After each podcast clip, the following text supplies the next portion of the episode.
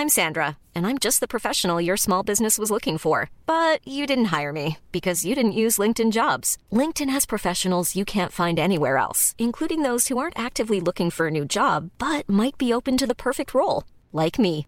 In a given month, over 70% of LinkedIn users don't visit other leading job sites. So if you're not looking on LinkedIn, you'll miss out on great candidates like Sandra. Start hiring professionals like a professional. Post your free job on linkedin.com/people today.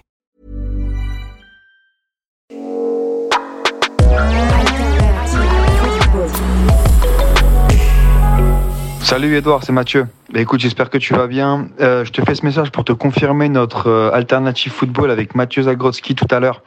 Euh, tu sais, je t'avais parlé de lui. Il est chercheur en sciences politiques spécialisé dans la police et il est également membre de la commission stade de la LFP. On va parler avec lui du retour au stade, de comment le, le Covid a peut-être changé pour toujours notre expérience euh, dans les enceintes. Et on va bien sûr parler des ultras, aussi de la tech, etc. Donc euh, voilà, j'ai hâte d'y être et je te dis rendez-vous au studio tout à l'heure. Ciao Alternative football. Alternative football. Alternative football. Beaucoup en parlent, On parlera de l'effectif, de la gestion de l'effectif. Comment ils jouent les deux contre les gars mais peu le connaissent vraiment. Parce que tu sais Alternative football. Alternative football. Le podcast hors terrain de sous-foot, présenté par Édouard Cissé et Mathieu Lille Palette. Bonjour à tous, bienvenue sur ce dernier épisode de la saison d'Alternative Football, non sans émotion, Déjà, déjà. que je suis avec mon compère Monsieur Cissé. Salut Mathieu. Comment vas-tu? Mathieu.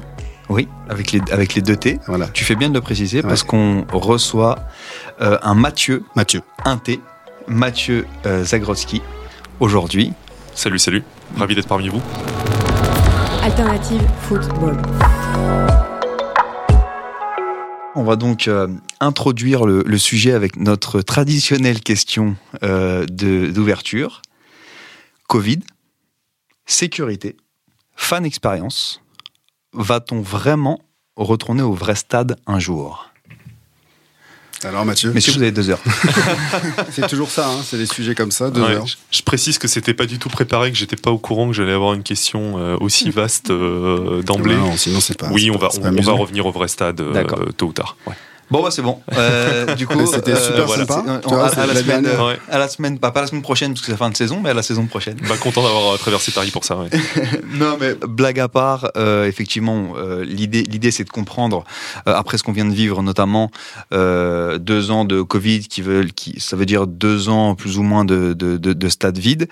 Ça pose la question de ce fameux retour euh, au stade, mais ça pose aussi d'autres questions sur la compréhension de ce que devient le stade, de tout ce qui est lié au, au à la sécurité autour du stade, mais également de tout ce qui est lié à la fan expérience.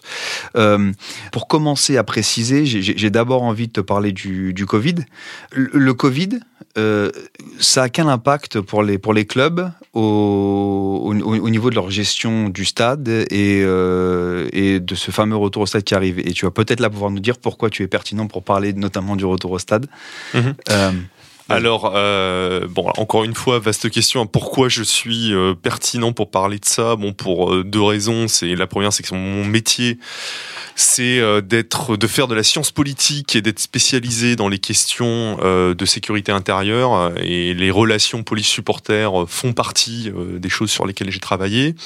Et ce qui m'a valu par ailleurs de rejoindre au mois de janvier la commission expérience stade de la Ligue de football professionnel où ces sujets, euh, entre autres, hein, sont, évidemment discutés. Alors, bien évidemment, je ne révélerai rien de secret ici. De toute façon, je sais que c'est pas l'objet du tout du podcast. Alors, en quoi ça a touché les clubs et ça les touche encore? Bah, il y a une raison qui est évidente, c'est euh, bah, l'absence de billetterie pendant euh, euh, une saison et demie, euh, auquel il faut ajouter quand même, euh, enfin euh, problème auquel il faut ajouter la crise des droits TV, hein, qui, est encore un autre qui encore un sujet, mais pas de billetterie, pas d'hospitalité, pas de vente euh, en fait euh, bah, de merchandising, de bière, de café, de sandwich. Donc tout ça, ce sont alors euh, en fonction des clubs, euh, la, la part varie. Un club comme Nîmes, par exemple, il est, euh, il était dépendant à 70% des droits TV. Donc euh, la part euh, de la billetterie est beaucoup plus faible. PSG, dans mon souvenir, ça doit être que 10%. Mm. Euh, bon, quelque chose comme ça pour les droits TV. Donc, donc tout le reste, c'est justement du merchandising et puis notamment de la, de la billetterie. Et en ce moment, il y a un autre enjeu qui est, qui est double, qui est celui du protocole sanitaire de retour au stade qui est encore quelque chose qui est en train d'être d'être discuté, mis en place. Et c'est aussi la gestion des regroupements festifs qui vont avoir lieu inévitablement euh, autour des stades et dans les stades quand, quand ceux-ci vont rouvrir. Donc non pas qu'il y ait un danger ou quoi que ce soit, mais euh, bon, on sait qu'en France, on a des, des législations qui sont restrictives sur un certain nombre de choses, notamment les fumigènes, par exemple. Et ça, pour les directeurs de sécurité euh, de stade, pour les autorités publiques, ça va être une question à, à régler. Comment on gère ce flux de personnes euh, festives à l'extérieur des stades qui vont bah, vouloir célébrer ce retour dans les gradins. Et toi, t'as as déjà une piste de réponse? J'ai pas de piste de réponse à titre euh, à titre personnel parce que de toute façon je suis pas décisionnaire donc donc j'ai pas euh, j'ai pas comment dire euh, j'ai pas forcément ma voix au chapitre dans la gestion interne des clubs et dans la gestion de la de la sécurité la sécurité des stades. Je pense que Personnellement, je suis plutôt optimiste. Ce que je veux dire par là, c'est que oui, les gens ils vont revenir. Oui, il va y avoir des, fumigènes craqués. Oui, il va y avoir des cortèges. En fait, euh, ça c'est un truc qu'on qu'on va sans doute observer. C'est les cortèges pour se rendre, euh, les cortèges ultra pour se rendre au stade. Bah, au final, euh, il faut un encadrement policier qui soit à la fois suffisant, mais pas trop, qui mette pas trop la pression sur les supporters, dans le sens où si on se maintient à distance et qu'on établit un certain règle avec les responsables ultra, il n'y aura pas de problème. Ce qui me permet d'introduire un autre sujet euh, dont on discutera sans doute, voire dont on peut discuter aujourd'hui, c'est que au moment où on se parle, le dialogue entre les clubs, les autorités publiques et euh, les supporters, c'est quand même grandement amélioré ces dernières années. Il y, a, y y un progrès spectaculaire en fait dans les, dans les instances de dialogue euh, impliquant les supporters. Alternative football. Ça veut dire que la France, aujourd'hui, dans les mesures qui sont prises pour améliorer euh, l'expérience dans le stade au niveau de la sécurité, en tout cas, et notamment quand, quand on est à l'extérieur, est-ce que la France est considérée comme innovante? Est-ce qu'on fait partie des pays qui sont moteurs sur ces sujets-là?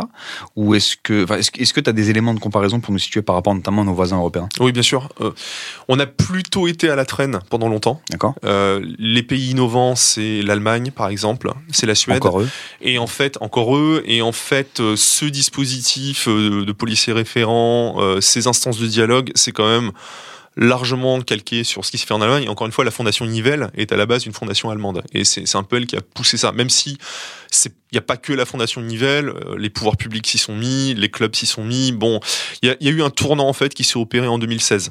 Euh, pour plusieurs raisons. Euh, déjà, c'est qu'il y a une loi qui a été votée au printemps qui a justement instauré cette obligation d'avoir un référent supporter dans chaque club, qui a créé une instance nationale du supporterisme, donc qui est cette, euh, ce- ce- ce- cette réunion qui euh, rassemble euh, le ministère des Sports, les représentants des clubs, les, re- les représentants des, des- des pouvoirs publics, on discute de sujets comme la pyrotechnie, comme les tribunes debout, euh, comme euh, euh, bon également les problèmes de, de- de- de discrimination et de violence dans les stades. Donc c'est une espèce d'arène qui permet de qui permet de débattre.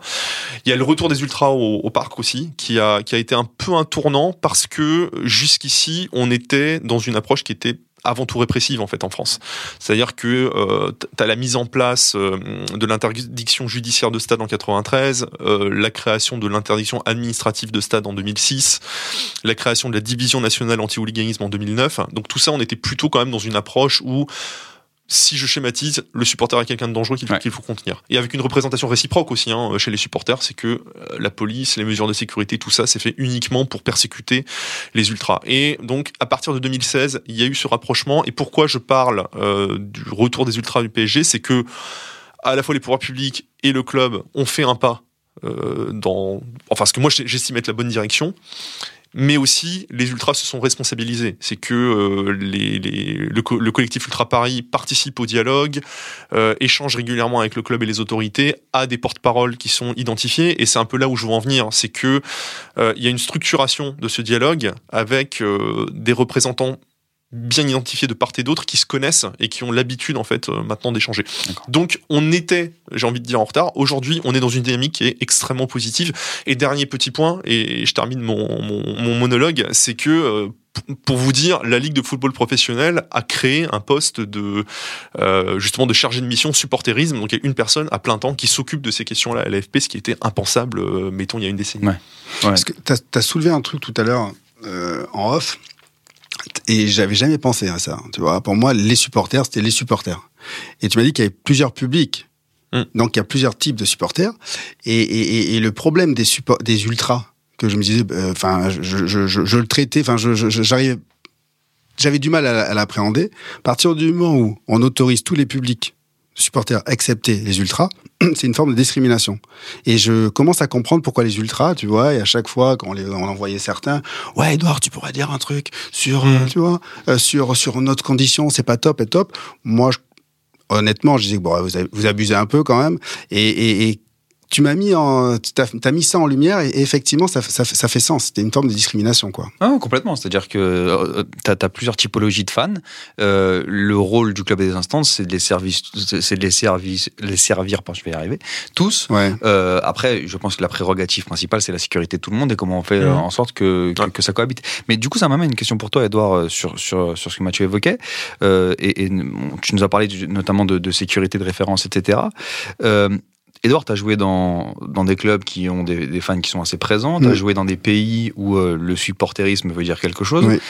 Je vais te poser une question un peu directe. Est-ce que tu as déjà eu peur dans un stade, toi, en tant que joueur? J'en parlais tout à l'heure. Pas peur, mais, euh, mais je dois t'avouer qu'il y a une période au parc, quand t'arrivais au parc et tu voyais euh, euh, à côté de Jean Bouin euh, des quarts de CRS pour un match de foot, waouh Ouais. Et autant, autant, autant de de, de CRS, là tu dis c'est bizarre quoi. C'est t'as vraiment l'impression parfois d'aller à, la- à- à la guerre. Et inconsciemment, il y a certains gars qui, qui- qui- certains joueurs qui me disaient mais si on perd, qu'est-ce qui se passe? Mhm. Dé- Déjà, tu, tu sens que c'est pas un petit match, euh, tu vois, un peu sympatoche. Donc c'était percep- perceptible par l'é- par l'équipe. euh, ah ben, ben, t'arrives au parc, tu vois, Ah. tu vois les gardes de ils sont déjà là. hein. Ils sont déjà en équipe, enfin ils sont déjà équipés, euh, tu vois deux trois deux trois bus. Donc c'est pas évident. Après à l'étranger, euh, non la Turquie c'était relativement bien bien bien amené. Et puis il y a eu un match oui particulier PSG Galatasaray. Ouais. Euh, ouais, où ils avaient tout- pas, voilà, tu pourras en parler peut-être. j'y étais. Ils ont peut-être pas été top. J'y Enfin, ils étais, avaient, ouais. ils avaient Ouais, mis des supporters turcs un petit peu partout. Ouais. Enfin, c'était Ouais, euh, ouais. la gabegie. Et bon, nous, on n'a pas été vraiment en danger. Enfin, on sait pas. Enfin, moi, peut-être j'étais insouciant. Je me suis pas senti en danger. C'était en 2001, je crois. Parce que le match Ouais, a été arrêté quand même assez, Il a été arrêté. Voilà, moi, j'étais concentré sur le match. J'ai pas, j'ai pas senti là. Ouais. Mais ouais, c'était, c'était pas à refaire, quoi. Je crois. Moi, c'est intéressant que tu parles de ça parce que du coup, moi, j'étais en tribune. Après, Apparemment, toi aussi, pareil, Mathieu, tu pareil, disais. pareil. Et, euh, et euh, corrige-moi si je me trompe, mais je pense que le, le problème qu'il y avait eu à l'époque, c'est que de toute façon, il, il y avait une partie des billets qui était, qui était disponible à la vente générale, et c'est simplement qu'il y a une communauté turque importante à Paris qui avait pu avoir accès aux billets. J'imagine qu'aujourd'hui, euh, un club comme le PSG, d'ailleurs tous les clubs, ils ont des outils qui permettent de contrôler ce, ce, ce, ce type de choses. C'est-à-dire que tu sais que tu as des, t'as des équipes dans certains pays qui vont avoir un fort contingent euh, de supporters. Donc, euh, en tant que club, aujourd'hui, j'ai la capacité de, de, de, de mieux gérer ma, ma, vente, ma vente générale. Ouais, disons. Alors, tu peux pas discriminer sur un critère, euh, évidemment, de ah tiens, euh, c'est un patronyme turc, donc euh, je lui vends pas. Mais tu peux, euh, par exemple, créer un système où tu ne vends qu'aux abonnés, euh, et les abonnés peuvent acheter quatre places qu'ils peuvent distribuer, enfin ou revendre à leurs amis. Tu peux mettre un système de carte de fidélité ou, ou d'a- d'adhésion, même gratuite en fait, au club PSG, qui fait que seuls les membres de ce club PSG peuvent peuvent acheter des places. Ça, c'est une première chose, c'est que oui, tu peux commercialement parlant, sans violer la loi et sans évidemment euh, instaurer de, de, de discrimination, puisque tu, tu Ouais. employais ce terme à l'instant, à l'égard de supporters de telle ou telle euh, origine, un peu contrôler à qui tu distribues les billets. Il y a un, il y a un deuxième point hein, sur les incidents de PSG Galatasaray, euh, sachant que ça avait déjà euh, merdé en 96. Ouais, il, y a, il y avait déjà eu euh, un antécédent et ça avait j'étais également à celui de 96 97 où c'était chaud aussi pas autant qu'en 2001 mais quand même l'autre problème en 2001 c'est que en fait beaucoup de supporters côté Auteuil comme côté- Boulogne arrivent à faire le tour du stade Ouais. en passant par les coursives avec des complicités évidentes Bien sûr. Ça des, des stadiers, ça se produirait pas aujourd'hui. Aujourd'hui, et puis le stade a été rénové. Il y a quand même des séparations beaucoup beaucoup plus nettes entre les tribunes, notamment, euh, comment dire, euh, entre les, les, enfin avec le secteur visiteur. Ouais. Qui fait que ça se serait produit quand même beaucoup plus difficilement aujourd'hui. Je dis pas que c'est complètement impossible, mais mais il y a les choses ont évolué. C'est à, bah, c'est à 20 ans maintenant. hein, quand on y pense, le temps file. on est vieux. On est vieux. Ouais. Alternative Football.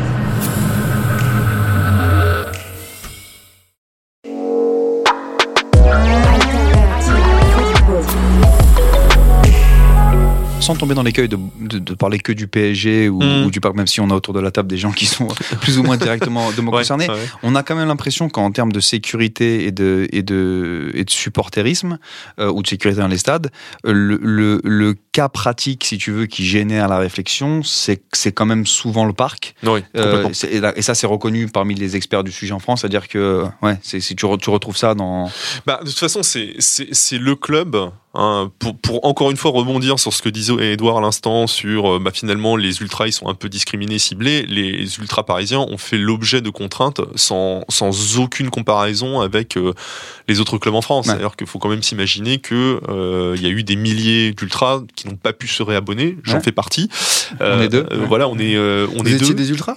J'ai- Moi, j'ai jamais été, euh, j'ai jamais été écarté dans un, dans un groupe de supporters. Euh, donc j'étais plus ce qu'on appelle un lambda, c'est-à-dire que tu es effectivement en virage, Ouais. mais euh, tu viens et tu fais ta vie. Ouais, Euh. Mais comme j'étais abonné, donc pour le coup, à un virage, euh, effectivement, pour les gens comme Mm. moi, qui avaient euh, notamment rien à voir avec avec ce qui s'était ce qui s'était ce qui s'était passé, euh, et en tout cas le, donc le décès de, De Yann Laurence. Laurence, euh, qui avait qui avait amené au plan au plan le crew, c'était extra- effectivement extrêmement violent et discriminatoire, c'est-à-dire que tu tu, tu tu payes tu payes. Alors on pourra revenir après Mm. sur euh, quelles étaient les solutions alternatives et potentielles, et, Mm. mais mais Ah ouais, mais, c'est vrai que ça a été euh, Ouais, ouais, ça a été violent. Enfin, je veux dire, Ouais. euh, moi, personnellement, ça faisait 16 ans que, que je fréquentais un virage Mm. euh, au parc. Et tout d'un coup, on me dit, bah, euh, en fait, tu peux plus, tu, peux plus, tu peux t'y abonner. En plus, à l'époque, il faut pas oublier que on avait fait des tribunes. On avait à Hauteuil comme à Boulogne, sur les parties hautes, on avait fait les tribunes enfants. C'est les tribunes, c'est les tribunes famille. Donc en fait, on avait complètement cassé cette logique. Donc c'est là où on allait le plus loin. C'est aussi là parce que c'est là que la violence est allée le plus loin. Faut aussi le rappeler, c'est qu'il y avait quand même ce conflit interne extrêmement violent entre Hauteuil et Boulogne, hein, qui remonte, euh, qui remonte à 2003, hein, qui a été latent euh, pendant pendant plusieurs années et qui éclate en fait à cette à cette période. Euh, Et aussi, encore une fois, pour rebondir sur ce que, ce que disait Edouard, c'est une discussion qu'on a eue en, en off avant la prise d'antenne. je me souviens d'un PSGOM, ça devait être la saison 2002-2003, où il y a 2000 euh, effectifs des forces de l'ordre qui sont déployés autour du Parc des Princes. C'est enfin, complètement délirant. C'est Ouais. vrai que c'était un état de siège. Ça rejoint ce que tu disais. euh, de nos jours, ils sont combien? Oh, Aujourd'hui, il doit être 400, 500 Voilà. sur un match. Juste pour voir un euh, peu sur un match. Voilà, pour oui, pour avoir des chiffres de comparaison. Mais 2000, c'est absolument énorme. 2000, c'est- gigantesque. Et je me souviens très bien que euh, sur, euh, c'est quoi, c'est l'avenue du commandant Oui, oui, où il y avait littéralement en fait un cordon de CRS de part et d'autre de, de, c'est- de la c'est rue l'image pour, que j'ai, c'est- qui, qui longeait en fait. C'est l'image qu'on avait Voilà, qui longeait la- l'arrivée au stade. Donc, avant euh, un match. C'est donc ça, on en est sorti, ouais. Ça, on en est, ça, on en est quand même sorti. Et oui, c'est pour ça que le parc, euh, c'est un laboratoire, parce que c'est là que c'était le plus violent, parce que c'est là qu'il y avait des rivalités internes euh, au club, et c'est parce que c'est là aussi qu'on a poussé, du coup, les mesures répressives le plus loin, avec des restrictions de liberté. euh, Enfin, on a quand même eu des trucs euh, du type euh, euh, des arrêtés préfectoraux, on disait euh, pas le droit d'aller, euh, je sais pas moi, euh, en, en, en Moselle, euh, si euh, pour toute personne se prévalant du titre de supporter du PSG. Enfin bon, on a, on a Mm. quand même eu des, des, des trucs absolument ahurissants du point de vue des libertés publiques. cette euh, euh, cette euh, C'est très noir pour l'in- pour l'instant. C'est très. mais- On voit la chape de plomb quand même. hein. Là, on a vraiment l'impression que le stade est égal une arène. Ouais. Ou euh, euh, bon, moi je l'ai vécu en tant que joueur, c'est-à-dire que tu une chape de plomb, c'est-à-dire que c'est loin du divertissement. Euh, donc je vous laisse finir, mais après il va falloir changer de le stade égal aussi Disneyland peut-être. non mais Plaisir. ju- justement c'est Bonito. je je pense qu'on va faire des allers-retours entre ces, ces Ouais. différentes. Et puis c'est ce qui nous anime, hein, c'est de- c'est de comprendre si le supporter de demain il va, il va encore au stade pour supporter une équipe de foot ou est-ce qu'effectivement il va à Disneyland et c'est une expérience euh, à l'américaine. Ouais, on, ouais. on va, on va vite arriver sur ça. Absolument. Mais euh, euh, le, le- ma question, c'est que tu nous as parlé donc de- de- de- des différentes mesures qui ont notamment été mises en place au, au PSG ou, euh, ou les, les essais que fait la Ligue aujourd'hui avec le référent, euh, le, le policier qui est référent, euh, référent supporter. Les exemples de gestion, de, gestion de la sécurité dans les stades dans l'histoire qui ont précédé la France, je pense à l'Angleterre et, euh, la première ligue qui a, nettoyé ces stades, on a l'impression qu'ils étaient effectivement avant tout répressifs. Euh, Est-ce que tu confirmes que la manière dont la, dont la, première ligue a géré ça, c'était effectivement euh, avec les pouvoirs publics de faire en sorte que bah, si tu rentres sur le terrain, c'est de la prison Ou est-ce qu'il y avait cette notion de dialogue dont tu as parlé et qui me semble être, plutôt une méthode qui est un peu plus constructive Est-ce que ça, ça a été expérimenté aussi, euh, aussi en Angleterre à cette époque-là? Là, on parle des années 90, hein, la première ligue c'est c'est 1992. Ou est-ce que pendant longtemps, la croyance a été c'est du répressif, c'est comme ça qu'on contrôlera les gens? Et donc ce, ce courant d'ouvrir le dialogue, c'est beaucoup plus neuf Ouais, pour un peu schématiser et simplifier le débat, euh, on, oppose un peu le modèle anglais au modèle allemand. Le modèle allemand, c'est finalement celui qu'on essaie de, de suivre, qui est euh, le maintien de tribunes populaires et la mise en place en fait d'un dialogue entre les supporters, les clubs et les pouvoirs publics. Donc euh, ça c'est ce modèle, euh, ce modèle qui est aussi en vigueur, en vigueur pardon, euh, en Scandinavie par exemple. hein. les Suédois, euh, les, Su- les Suédois l'appliquent, euh, aussi. Modèle anglais il est différent euh, parce que au fond, le sécuritaire et le commercial ont marché main dans la main. Oui, il y a eu un, un tournant répressif très clair au milieu des années 80, aussi, encore une fois, parce que la situation en Angleterre était absolument dramatique. Hein, euh, je veux dire, alors, on, on a tendance aujourd'hui à dire ah c'est horrible le, le, le euh, Ouais. la répression et tout ça. Euh, Il y a quand même, il y avait quand même des morts euh, dans les stades. Il y a le Hazel qui a, qui a marqué durablement quand même les, les esprits. Donc oui, la- le- les dispositifs de fichage et d'interdiction de stade, ils démarrent en, Grande- en, en Grande-Bretagne. La loi qui instaure ça doit remonter à 1986 de mémoire. Euh, à vérifier, mais je suis à peu près certain de mon, à peu près certain de mon coup. On commence en fait à ficher des, des- les supporters qui ont commis des exactions dans les stades et à leur dire euh, vous êtes interdit de, vous n'avez plus le droit de mettre les pieds dans un stade pour telle durée. Et le commercial, c'est que ben on a pris un tournant business euh, complet en rénovant totalement les stades.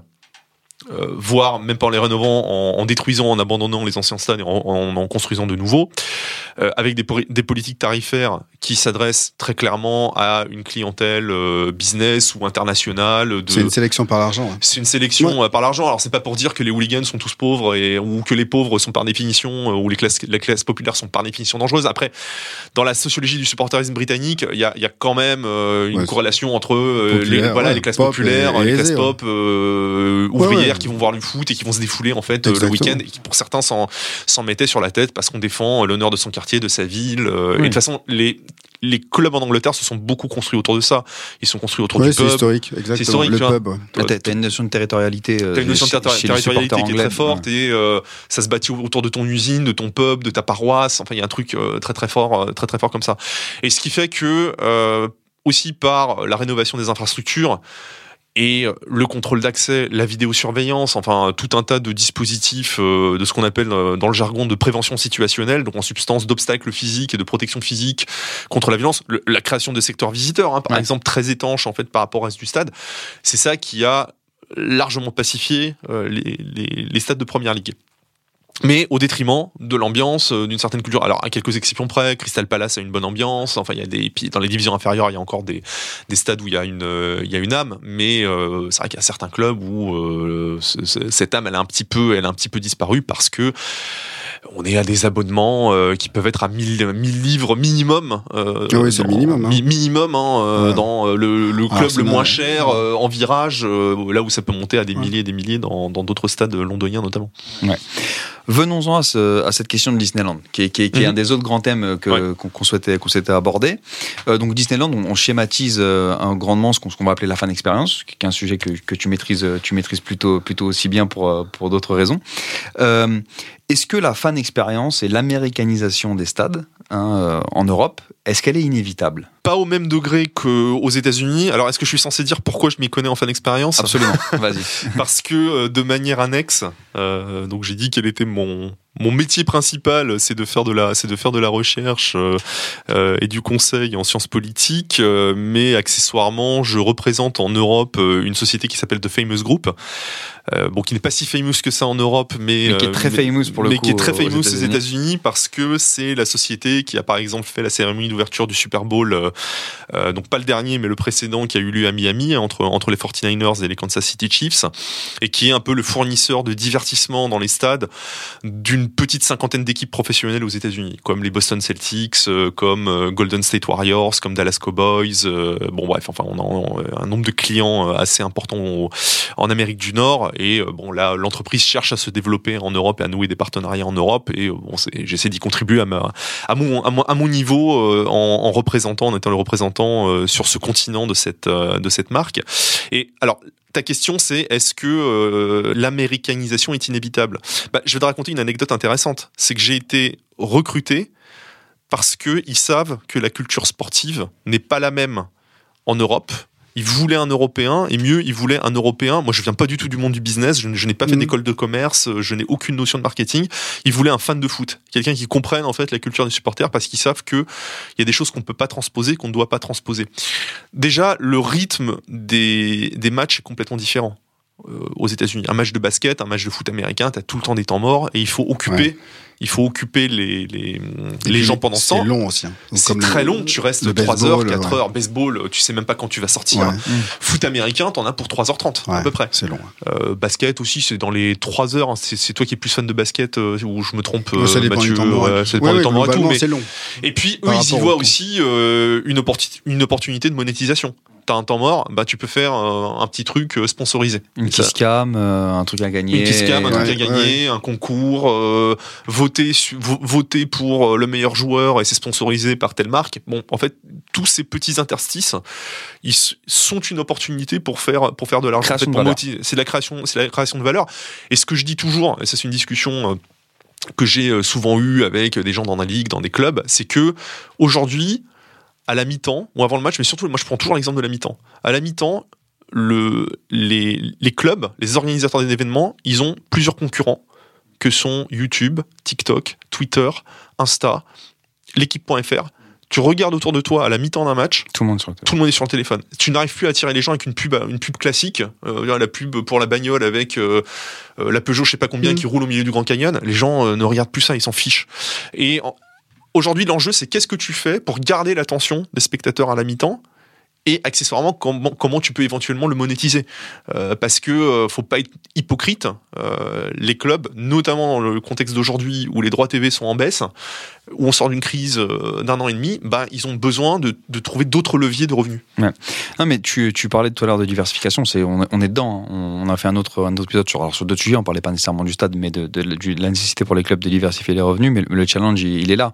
Et je pense que la, la barrière culturelle, euh, c'est la suivante, c'est qu'aux États-Unis, effectivement, le match, c'est une expérience sociale. C'est-à-dire que tu arrives longtemps avant, euh, il y a beaucoup de pauses entre les phases de jeu Mm. pour que tu crées du, tu crées du lien social, que tu ailles aussi consommer, parce que c'est, culturellement comme ça que se construit, et tu restes aussi longtemps après. En France et en Europe de manière générale, tu viens consommer du sport. Donc tu arrives à- avant le match. Bah, T'as déjà consommé parce que Ouais. t'as déjà payé ton ticket. Ouais, Exactement. C'est déjà beaucoup. C'est ça. Exactement. Mais, mais C'est juste ça, quoi. c'est ça. Et ton expérience au stade, elle est pour ça. Elle est tu, pour tu viens, ça. tu viens pas faire autre chose. Et c'est vrai que pendant des années, tu avais la mi-temps qui était utilisée euh, pour le, le trophée, euh, trophée Wanadu ou le trophée Orange. Orange, t'as, euh, Edouard Cissé qui s'échauffe, euh, par exemple, pour euh, amener un petit peu de, Ouais, alors là, de, de volume en deuxième. Et puis en même quoi. temps, tu as, Alors- les gamins de, de, tu vois, de, de, de, de c'était la S Sarcelles contre.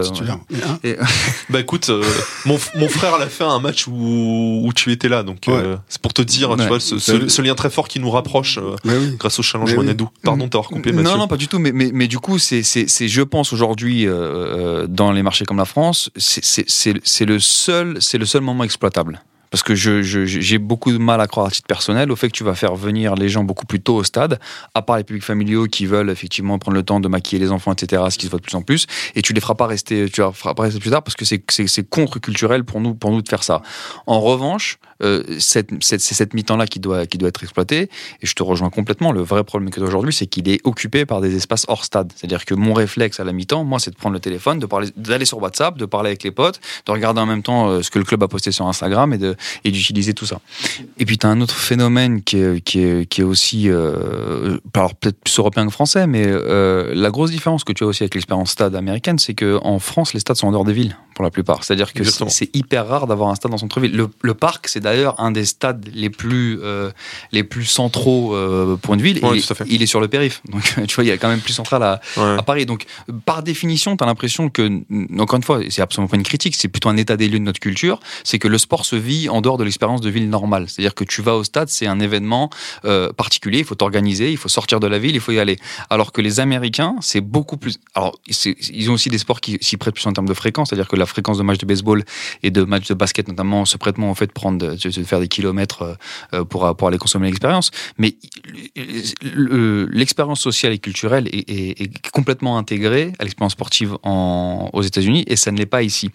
Et pour amener quand même une question à ça, c'est-à-dire The Famous Group euh, ou euh, toute autre société qui propose de la fin d'expérience dans les stades est-ce qu'ils sont obligés d'adapter leurs produits, leur technologie quand ils viennent en Europe du coup c'est simplement utiliser une parcelle de mes services que j'ai aux États-Unis et je vais les adresser en Europe? Parce que est-ce que le fait de te prendre toi un français, ça va jusque dans la conception des produits en disant non, il faut complètement réfléchir notre tech de manière, euh, de manière différente? Euh, Pas tellement. Ce que je veux dire par là, c'est que la, la tech, elle existe et euh, elle est relativement flexible. Que tu prennes euh, de la réalité augmentée, que tu prennes une appli euh, qui permet de faire euh, de l'interaction sociale pendant les matchs, euh, que tu prennes les fans virtuels. Donc c'est ce qu'on a vu dans un certain nombre de stades. c'est quand les, les fans qui regardent le match de chez eux sont affichés sur les écrans géants du stade pour, pour qu'il y ait quand même une présence du public. Bon, tu vas un peu adapter les choses en termes, je sais pas moi, de graphisme, de conception euh, au public européen. Tu vas le proposer peut-être à des moments différents. Tu as aussi euh, la question des ayants droit. Euh, je m'explique. là, je viens de te parler de, technique, enfin de, du dispositif de fan virtuel. aux États-Unis, sur sur des matchs de basket, on peut proposer aux fans qui sont chez eux, qui regardent le match, en fait, d'avoir le flux vidéo sur leur ordinateur, de choisir la caméra sur laquelle ils regardent, et en même temps, eux-mêmes d'être visibles, d'être affichés euh, autour du terrain. On va pas pouvoir le faire en France avec un club, par exemple, parce qu'il y a une question de qui détient les droits TV euh, du direct. Donc il y a des obstacles comme celui-ci. Euh, qui peuvent qui peuvent exister qui font que on va pas pouvoir proposer euh, une expérience aussi large euh, à, à, un public français, par exemple, qu'aux fans des Golden State Warriors euh, en basket, mais la techno est la même. Et je vais, je vais, aller, je vais aller plus loin. Enfin, je vais aller plus loin. Je vais, je vais développer ce que je suis en train de dire. Quand tu me demandes, est-ce que c'est, est-ce que c'est transposable, c'est pas transposable? Euh, la NBA euh, c'est une stat euh, qui, qui, nous ont donné récemment, c'est que il n'y a que 1% des fans de NBA qui sont en mesure d'assister à un match, soit pour des raisons géographiques. Euh, parce que ben en fait t'es fan des Celtics mais tu habites en Espagne pas de bol. Soit tarifaire. soit pour des raisons tarifaires. Et surtout donc qu'est-ce que tu fais? Et mais, mais cette remarque là bah en fait, elle s'applique aussi au Real Madrid, au PSG, mmh, au Bayern, à, à, Manchester United, à plein de clubs. C'est qu'est-ce que tu fais Qu'est-ce que tu fais pour euh, atteindre, faire en sorte que ce public qui peut pas aller au stade, il ait malgré tout l'impression de participer à l'événement d'une manière, euh, ou, d'une autre. Et euh, la piste, le, futur, c'est sans doute ça. Et on, le voit déjà aux États-Unis, c'est que les équipes qui ont acheté ces solutions pendant la pandémie, elles vont, continuer à l'utiliser même si maintenant les gens sont revenus dans les salles. Parce qu'ils se disent, bon, euh, on a envie soit de faire des cadeaux à des partenaires ou faire un cadeau, euh, je sais pas moi, à un hôpital. Il y a des gamins euh, qui sont fans de, de, telle équipe, ben on leur offre en fait un accès privilégié. Soit, encore une fois, ben de monétiser. C'est-à-dire, tu as des fans euh, des cowboys euh, en Corée du Sud, ben tu leur vends un accès euh, VIP par, enfin à distance ou via un écran, ils vont pouvoir par exemple dialoguer avec les joueurs quand ils sont dans le couloir des vestiaires avant d'entrer d'entrer sur le terrain pour pour s'échauffer. Donc c'est plein de petits trucs comme ça qui qui vont peu à peu sans doute moduler l'expérience et aussi faire en sorte que les gens qui ne sont, sont pas au stade et à terme quelque part l'impression d'y être. Ils soient, soient rattachés mais, mais, mais, franchement, ce qui est compliqué, c'est faire comprendre. Il faut qu'il y ait un changement de mentalité. Parce que euh, vous êtes des experts de la fan expérience, c'est ça, là? Tous. Euh, on a reçu euh, Fabien Allègre. Ouais. ouais. qui parlait de ça. Sauf qu'il y a, il y, a, il y, a, il y, a une, il y, a, il y a un paradoxe, il y a une différence, il y a une, il y a une distinction entre euh, tout ce qui est market et sportif. Enfin, mm. le, le, secteur sportif, lui, n'y pense pas. En, en, Europe, il est focus que sur le terrain. Il comprend pas tout ça. Ouais, Donc, en fin de compte, et comme les supporters aussi, ils pensent terrain, terrain, résultat. Et euh, il faut qu'il y ait vraiment un changement de mentalité. Moi, je crois modestement, enfin, c'est une piste, hein, il faut changer la mentalité entre sport et divertissement. Faire, faire comprendre que le football, on parle de football, puisse, puisse être pensé comme un divertissement. Pour qu'éventuellement les supporters comprennent tout le pataquès qui est mis en place euh, pour gagner de l'argent, ok, et que les joueurs aussi puissent faire, comme tu es en train de le dire, euh, une, qu'il y ait une interaction éventuellement avec des fans qui sont à l'autre bout du monde, qui n'ont pas pu venir et qui sont accros euh, au Paris Saint-Germain. Mais il faut qu'ils soient dans un mode. De, on, on, le voit, les, les, sportifs américains. Bon, déjà, ils, ils, ils comprennent, ils, ils, jouent avec le supporter. Enfin, il y a quelque chose parce qu'ils savent que c'est du divertissement, c'est de l'entertainment. En Europe, enfin, moi, quand j'étais joueur, c'était pas l'entertainment, c'était un sport, c'était un métier. Donc en fin de compte, c'est juste changer de mentalité pour que tout le monde puisse comprendre qu'on fait du foot et le foot c'est un divertissement. Je sais que Ouais. je, je ne fais pas des potes là parce que l'excellent Maxime Marchon euh, n'est pas d'accord, mais, mais globalement c'est ça. Et c'est pas parce Ouais. que c'est un divertissement que tu perds l'essence, parce que divertissement, bah il y a quand même un petit résultat à la fin. Tu veux, tu veux, tu veux prendre du kiff, tu veux prendre du plaisir. Je, pe- je pense que euh, au- au-delà du fait d'être d'être d'accord ou pas ou pas d'accord, ce qui je, je pense que ce- le consensus sur lequel on peut arriver, c'est qu'aujourd'hui pour euh, les clubs euh, qu'on mentionne, euh, notamment les grands clubs de foot européens, il n'y a pas d'autre alternative que de faire du divertissement. C'est-à-dire que c'est nécessaire aujourd'hui à leur modèle économique et pour être compétitif sur le terrain, ce qui va intéresser le corps fan et, et, et l'ultra, et euh, il, faut aujourd'hui se développer, trouver de nouvelles sources de revenus et, et le divertissement, c'est ça. La je te coupe, difficulté. Mathieu, excuse-moi, mais, mais c'est super important à l'heure actuelle parce que euh, crise du Covid, euh, les droits de télé sont pas là et il faut vite comprendre que les droits de télé ne pourront pas augmenter s'il n'y a pas de, un truc sexy, si le produit n'est pas sexy. Et, c'est exactement ça. Et la difficulté, c'est trouver l'équilibre. C'est comment tu respectes tes fans qui euh, sont très attachés aux valeurs du club, euh, au maillot, euh, etc. Et comment tu proposes quand même quelque chose à ce que disait Mathieu. Ça fera sourire les étudiants d'Amos que j'ai l'habitude d'avoir parce que je commence souvent mes cours avec cette slide de la première ligue qui dit que 0, euh, il y a que 0,8% de leurs fans qui sont dans les stades. C'est comment tu comment tu arrives à toucher les gens qui ne viennent soit qui, viennent, qui ne viendront jamais au stade ou qui viennent très peu et qui, qui, qui, qui consiste en 99% de ton, audience aujourd'hui. Et cet équilibre, il est très difficile à trouver. Mais du coup, euh, une partie de la réponse, c'est la tech. C'est comment, comment tu mets à profit euh, la tech pour, pour les toucher, pour faire en sorte que ce soit pertinent et que l'image du club soit préservée, euh. Ouais, mais de toute façon, tout ceci pour moi n'est pas incompatible. Mm. Euh, et, et moi, je suis loin d'être le promoteur euh, d'un modèle où, euh, comme lors des matchs d'NBA, t'as as du rap Ouais. pendant pendant le match. dès, dès que t'as un temps mort, t'as des gens qui rappliquent avec un, avec trampoline, Ouais. avec un trampoline et qui font des dunks ou ce genre de choses. Bon, je, je veux pas qu'on aille, je veux pas qu'on aille aussi loin, mais je pense que On a déjà de la musique hein, dans les stades maintenant. on l'a- mais pas Pas pendant, pendant un match. pas pendant. On en a à la mi-temps ou À la avant. mi-temps. Ah ouais, ben, ça commence. hein. Oui, oui, absolument. Mais euh, moi, je suis pas pour ça. Mais on en revient à, la- à ce qu'on évoquait tout à l'heure avec Edouard, euh, hors antenne et, et à l'antenne, c'est que un stade, c'est plusieurs types de publics, et on peut parfaitement garder un public ultra avec une, po- une, po- une politique tarifaire dans les virages qui soit raisonnable, Ouais. où euh, ben euh, on autorise euh, des manifestations, enfin des expressions festives, le fait d'être debout pendant le pendant le match, le fait d'agiter des drapeaux, ça fait partie de l'identité footballistique et il faut le garder. Trouver des solutions pour, pour, Trouver des pour, la- solutions pour la- les, les fumis. Sur la, euh, sur la pyrotechnie, Mm. exactement, c'est de trouver quelque chose qui concilie la fête et la sécurité. Les fumis froids, par Les exemple. fumées comme froids, un- on a- il y a des réflexions là-dessus et c'est très très bien. Et tout ça, il faut le, il faut le, il faut le garder, il faut le pérenniser. Mais à côté de ça, il y a des familles, euh, il y a des clients corporate. Alors ça plaît pas, oui. euh, il y a des partenaires euh, qui achètent des loges, mais les clubs vivent aussi euh, en grande partie de ça. Le but, en fait, c'est de faire, c'est de faire plaisir à tout le monde. Alternative Football. Euh, mais alors pour euh, faire euh, reprendre des éléments de ce qu'on a dit depuis le début et, et, euh, pas faire un mix mais nous amener sur une autre piste de réflexion, on a, on a parlé de, de sécurité beaucoup au départ, on a parlé de tech au service de la fan expérience. Il y a forcément une question que j'ai envie de te poser, la tech au service de la sécurité. Ça donne quoi dans les stades? C'est quoi le futur? C'est-à-dire comment euh, tous ceux dont on a parlé qui doivent cohabiter, l'ultra qui vient, qui est nécessaire et qui a le droit d'avoir son expérience, au même titre que la famille qui vient, qui a le droit d'avoir son expérience, comment la tech va m'aider à les faire cohabiter de manière euh, safe, pardon pour l'anglicisme, euh, De manière harmonieuse. harmonieuse. Merci. Voilà.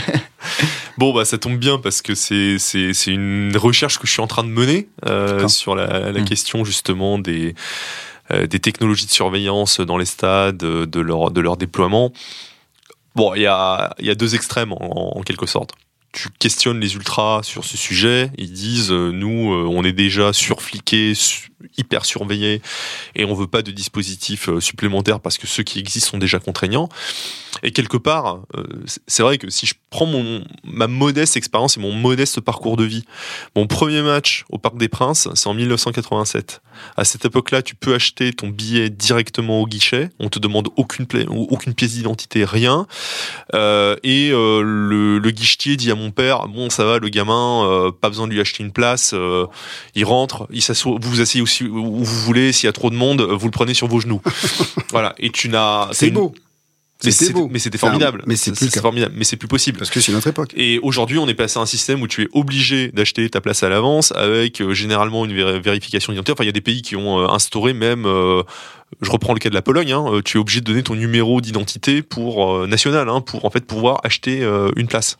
C'est la loi anti-louganisme qui veut qui veut ça. Et au parc, tu as un système de portique automatique où tu scannes où tu scannes ta place et tu ne peux physiquement pas entrer, tu peux pas forcer le passage parce que de toute façon c'est un portique métallique. Et donc la position des, des supporters historiques, des ultras, tout ça, c'est de dire les stades se sont de plus en plus bunkerisés. Et c'est l'enfer. À l'autre bout du spectre, tu vas avoir euh, des gens euh, de la police qui disent nous on veut de la reco faciale, comme ça ça nous permet de, de ça nous permet en quelque sorte de la reconnaissance faciale. Euh, parce que ça nous permet de dire tel mec il est interdit de stade ou tel mec il est fiché S donc euh, il peut pas euh, entrer. Euh, on veut des caméras intelligentes. On veut de la biométrie parce qu'en fait tout ceci ça va nous permettre euh, d'identifier les gens de voir si des personnes qui ne sont pas censées être là sont là de contrôler des flux à distance et de, de ce fait aussi d'économiser ou de mieux utiliser les effectifs euh, physiques humains sur le terrain entre les deux, euh, tu as en fait les gens. Ça se des- défend. Tout se défend, en compte. Tout se défend et tout a Ouais, des ouais. arguments. Et puis, euh, alors euh, aussi, en ce moment, il y a le débat sur l'utilisation du drone. Voilà. Et euh, les, les, les responsables policiers disent mais on comprend pas pourquoi euh, la CNIL, le Conseil d'État, enfin en gros toutes les, les, autorités de, de régulation ou euh, les autorités, enfin comment dire, la, ju- la justice administrative sont euh, si frileuses. En fait, c'est juste une caméra volante. Euh, le seul risque alors, c'est qu'elle tombe sur les gens, mais globalement on utilise du matos fiable. Donc euh, nous c'est hein. juste pour voir les flux, il y a pas de problème. Bon. Euh, entre les deux, il y a les organisateurs d'événements, donc les ligues, les clubs. Et là, quand quand je dis ça, c'est vraiment du vécu. C'est des gens avec qui je, me suis entretenu au cours du mois, du mois et demi écoulé, Euh, parce qu'encore une fois, c'est vraiment un, sujet, sur lequel, lequel je travaille beaucoup en ce moment. Et eux disent.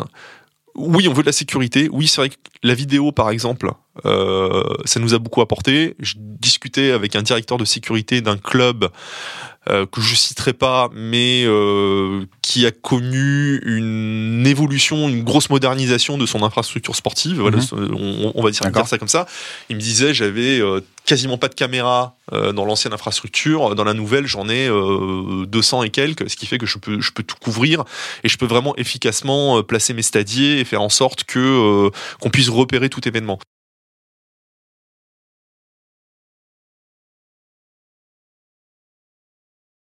Euh, on, a, parlé tout à l'heure de- des événements de la commanderie et de, la, gestion euh, du KRO de manière, globale. Euh, là, on n'est pas dans le stade, on est à la commanderie. Euh, mais pareil, ton regard, toi, sur, la manière dont c'est géré, sur les choses qui pourraient qui auraient dû ou qui auraient pu être mis en, mis en place, c'est laquelle? Si on part du principe qu'il y a une crise entre des groupes de supporters et une direction. Euh, C'est-à-dire, tu, peux revenir des années en arrière et dire, bah, fallait pas nommer héros, euh, et Steve McCourt aurait dû mettre euh, un gars euh, plus en accord avec le contexte marseillais. Bon, là, c'est totalement de la politique fiction et ça n'a pas de sens.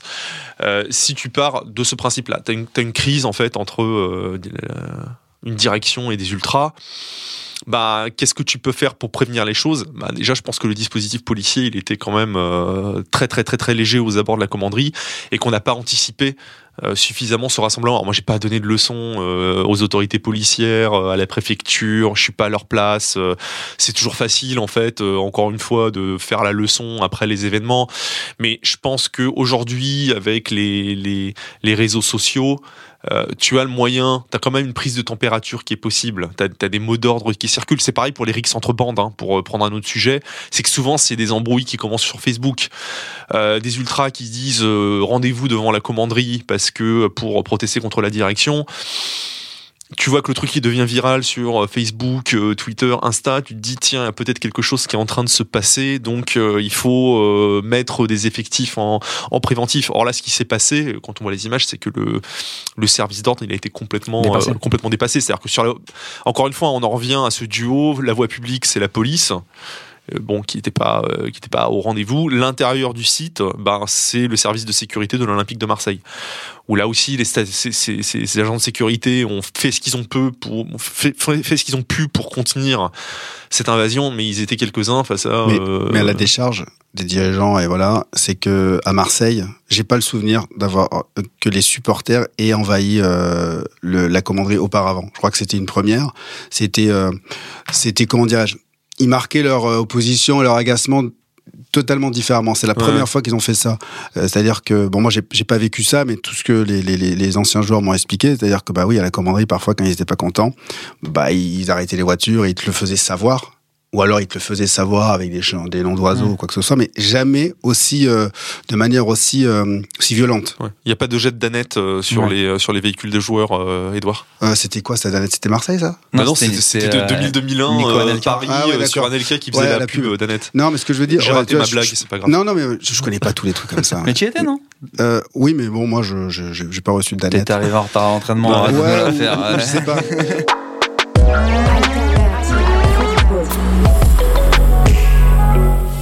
a parlé du PSG et de sa gestion, on a parlé de Marseille et de sa gestion.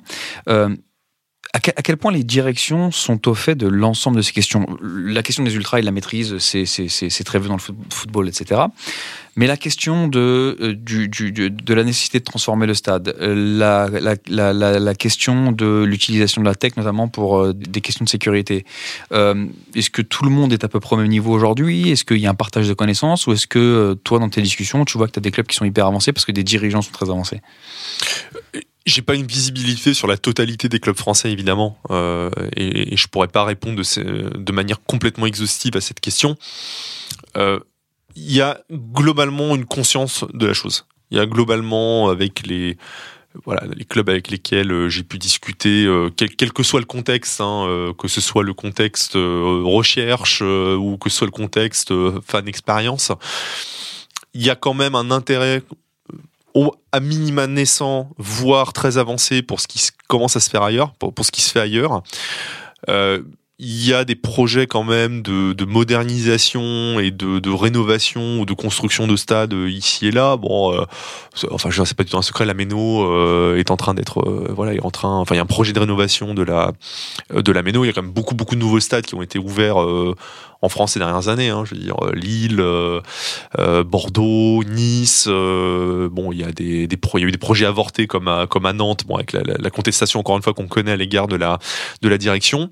Il y a globalement une conscience de ça. En revanche, là où il y a peut-être encore un frein. Et en aucune façon je ne donne des leçons parce que je comprends complètement complètement les impératifs. C'est que pour le moment c'est vu plus comme un coût que comme un investissement. C'est qu'on se dit si je dépense tant pour euh, une animation, pour euh, améliorer le confort des spectateurs, c'est tant d'argent de moins que j'ai à investir sur le marché des transferts ou pour euh, offrir un salaire à tel joueur qui pour le moment ne veut pas prolonger. Et c'est, on rejoint ce que tu disais tout à l'heure, Edouard, euh, c'est que euh, le sportif n'a pas conscience de ça, mais ça va plus loin que ça. C'est que les, le, le sportif est aujourd'hui ce qui euh, phagocyte la grosse, la majeure partie du budget, et ce qui encore une fois est complètement normal. Mais dans dans d'autres pays, encore aller, encore une fois, bon, les États-Unis évidemment c'est le c'est le cas le plus le plus extrême, mais bon, euh, dans les clubs anglais c'est un peu pareil, c'est que les budgets euh, pour euh, justement euh, les fans, euh, l'expérience, le confort, c'est sanctuarisé. C'est quelque chose en fait qui est considéré comme euh, Une priorité. comme priorité et un investissement qui va finir par euh, par payer et, et, et enclencher en fait un cercle vertueux. Et ben, je trouve que c'est une belle conclusion à tout, euh, à tout ce qu'on s'est dit aujourd'hui. C'est QFD. Euh, Edouard est dépité. non, non, non, non, carrément pas. Non, non, mais c'est, euh, c'est, non, c'est très bien. C'est une situation. Tu as fait un, un très, une très bonne situation, enfin un constat de une situation euh, à l'instant T. Et moi, je suis positif pour la suite. Je suis relativement optimiste.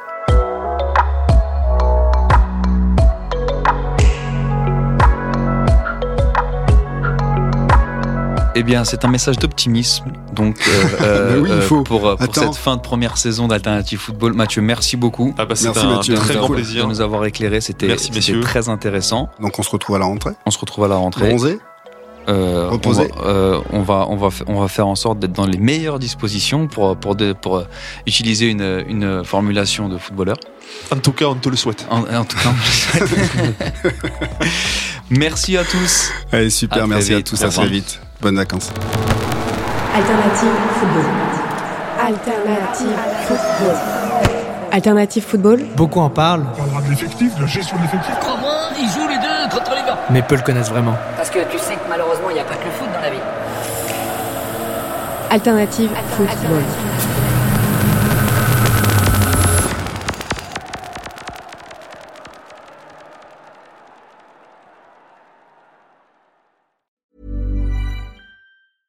Flexibility is great. That's why there's yoga. Flexibility for your insurance coverage is great too. That's why there's United Healthcare Insurance Plans. Underwritten by Golden Rule Insurance Company, United Healthcare Insurance Plans offer flexible, budget friendly coverage for medical, vision, dental, and more. One of these plans may be right for you if you're, say, between jobs, coming off your parents' plan, turning a side hustle into a full hustle, or even missed open enrollment. Want more flexibility? Find out more about United Healthcare Insurance Plans at uh1.com.